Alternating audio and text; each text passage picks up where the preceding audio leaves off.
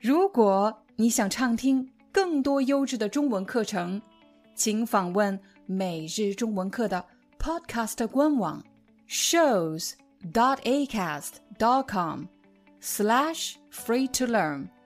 我们的付费会员通道为您提供无广告干扰的高质量收听体验，想听多少就听多少。嗨，大家好，欢迎你来到今天的中文课。在今天的课程里，我将帮助大家分析“氛围”和“气氛”这两个词到底有什么区别，应该怎么使用呢？我先来问大家一个问题：你喜欢你现在的工作吗？我听到有的朋友说，我很喜欢我现在的工作，我们同事之间非常友好。合作起来很愉快，工作氛围很好。刚才他用到了“氛围”这个词，氛围其实是由人营造出的一种环境，而且这种环境在一段时间内是比较稳定的。我们不能说这个小时氛围很好，下个小时氛围不好了。当你说我们公司的工作氛围很好。是指在你工作的这段时间内，大家的关系是比较和谐的，工作氛围很好。如果你是学生，你们学校的学习氛围怎么样？学习氛围好吗？如果你的学校学习氛围很好，那么说明大家都很爱学习，互相帮助，共同提高。但如果你们学校的学习氛围不好，很可能是。大家都不想去上课，不喜欢学习，甚至看不起那些学习特别努力、学习特别出色的学生。当职场人士聊到自己的工作环境，经常会用到“工作氛围”这个词；如果是学生聊到自己的学习环境，他经常会用到“学习氛围”这个词。有的朋友说：“那环境和氛围有什么区别呢？”环境其实包括两种环境，一种是由桌子、椅子、电脑这些设施构成的环境，但还有一种环境是人营造出的一种环境，人营造出的环境才叫氛围。除了学习氛围、工作氛围以外，我们再给大家几个例子，比如学术氛围。如果你在某所大学做学术方面的研究，那么你当然希望这里的学术氛围很好。你也可以说学术氛围很浓厚。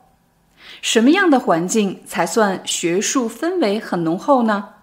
比如，你可以自由地讨论学术问题，有话就说，有问题就问，不用担心上下级的关系。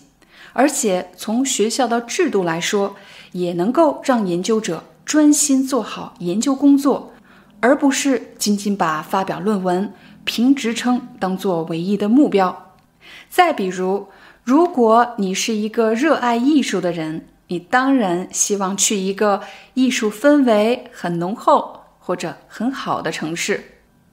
如果一座城市的艺术氛围很浓厚，说明在这里人们非常的。重视艺术，尊重艺术，不管你走到哪儿，都能看到建筑、绘画、雕塑、音乐各种形式的艺术品。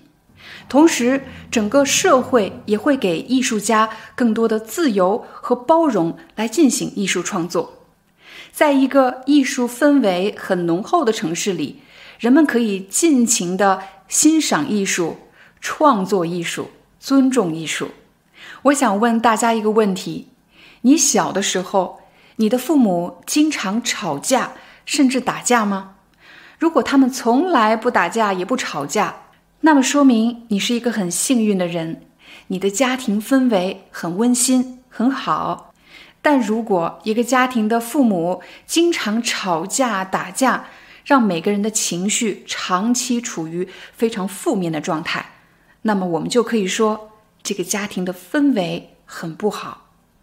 刚才我们给大家举出了五个不同类型的氛围，你还能想起来吗？第一个，工作氛围；第二个，学习氛围；第三个，家庭氛围；第四个，学术氛围；第五个，艺术氛围。你会发现，氛围最大的特点是，它是一个在一定时间内比较稳定的一个状态。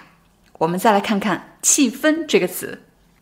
我来给大家一个例子：假设几位同事在办公室聊天，其中一个人说：“带孩子真的很辛苦。”可是另外一位同事却说：“你带过孩子吗？你孩子不都是你父母帮你带的吗？”大家可以看出来，第二位同事他有一个毛病，他喜欢揭别人的短。揭别人的短，就是指故意暴露别人的缺点。大家本来是在很开心的聊天，可是他的一句话让办公室的气氛变得很尴尬。气氛和氛围最大的区别是，气氛这个东西通常是比较短暂的，而且会变来变去。比如刚才那位同事说了一句不该说的话。让办公室的气氛突然变得很尴尬，很尴尬，就是指大家不知道接下来该说什么。我继续给大家讲刚才办公室的故事。就因为一个同事说了一句不该说的话，他们两个居然吵了起来。不管大家怎么劝，他们就是停不下来。他们两个不停的争吵。让办公室的气氛变得很压抑。你看，气氛发生了变化。他们两个让办公室的气氛变得什么？很压抑。压抑就是指感觉很有压力，无法逃脱，让人很痛苦，感到很压抑。就在这两位同事吵得最激烈的时候，经理走进了办公室。又一件事情发生了。经理看上去很不高兴。现在，办公室的气氛变得很紧张，大家都在等待经理会怎么做呢？经理说：“我刚出电梯就听到办公室有人在吵架，你们两个跟我来办公室。”办公室的气氛变得很紧张。现在，请大家花几分钟的时间来想一想，在你的办公室。发生了什么事情让气氛变得很尴尬？发生了什么事情让气氛变得很压抑、很有压力？发生了什么事情让气氛变得很紧张呢？欢迎大家在视频下方留言，用你学到的表达来讲述一个关于你自己的故事。如果你遇到了什么场合，气氛特别不好。你肯定会想办法改变气氛，让气氛变得好一点。这时你需要一个动词，叫做调节。我们一般说调节气氛。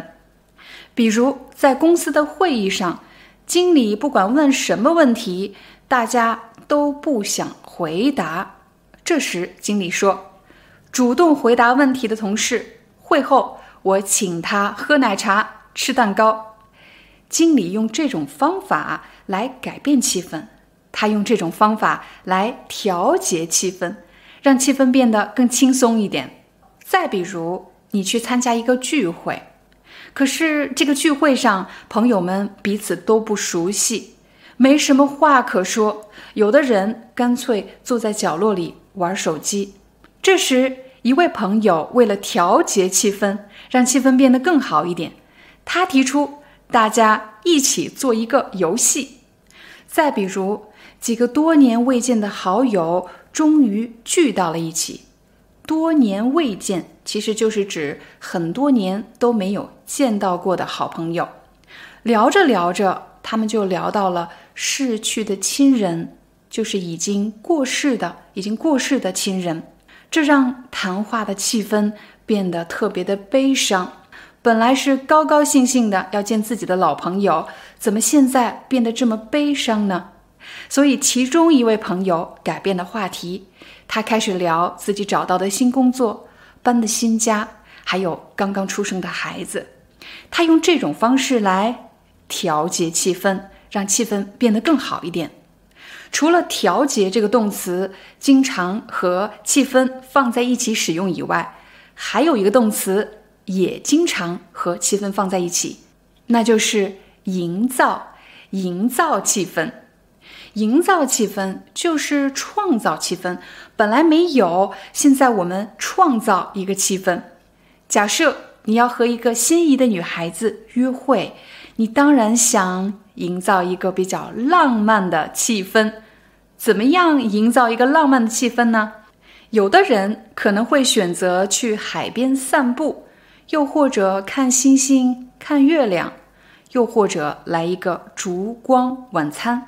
这些方法都可以营造浪漫的气氛。再比如过年过节的时候，大家会买一些装饰品挂在家里。为什么要挂装饰品呢？其实也是在营造一个。节日的气氛。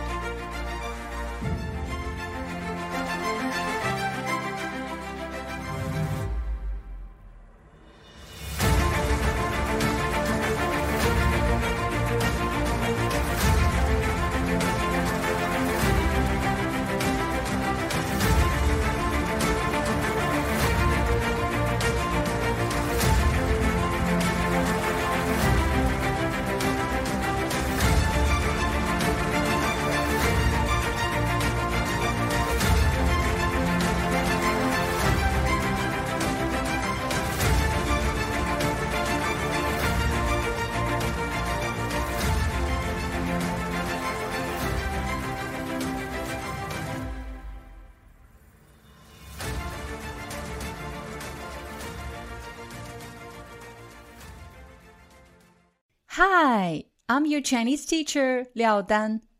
Thank you so much for listening to 每日中文课. If you're looking for more lessons, please visit our podcaster website. Here's a link shows.acast.com slash free to learn. As a silver member, you can get access to all the lessons we've created to help you learn natural Chinese in a fun, interesting, and immersive way. Join us today. Enjoy your ad free listening. I'll see you in upcoming episode.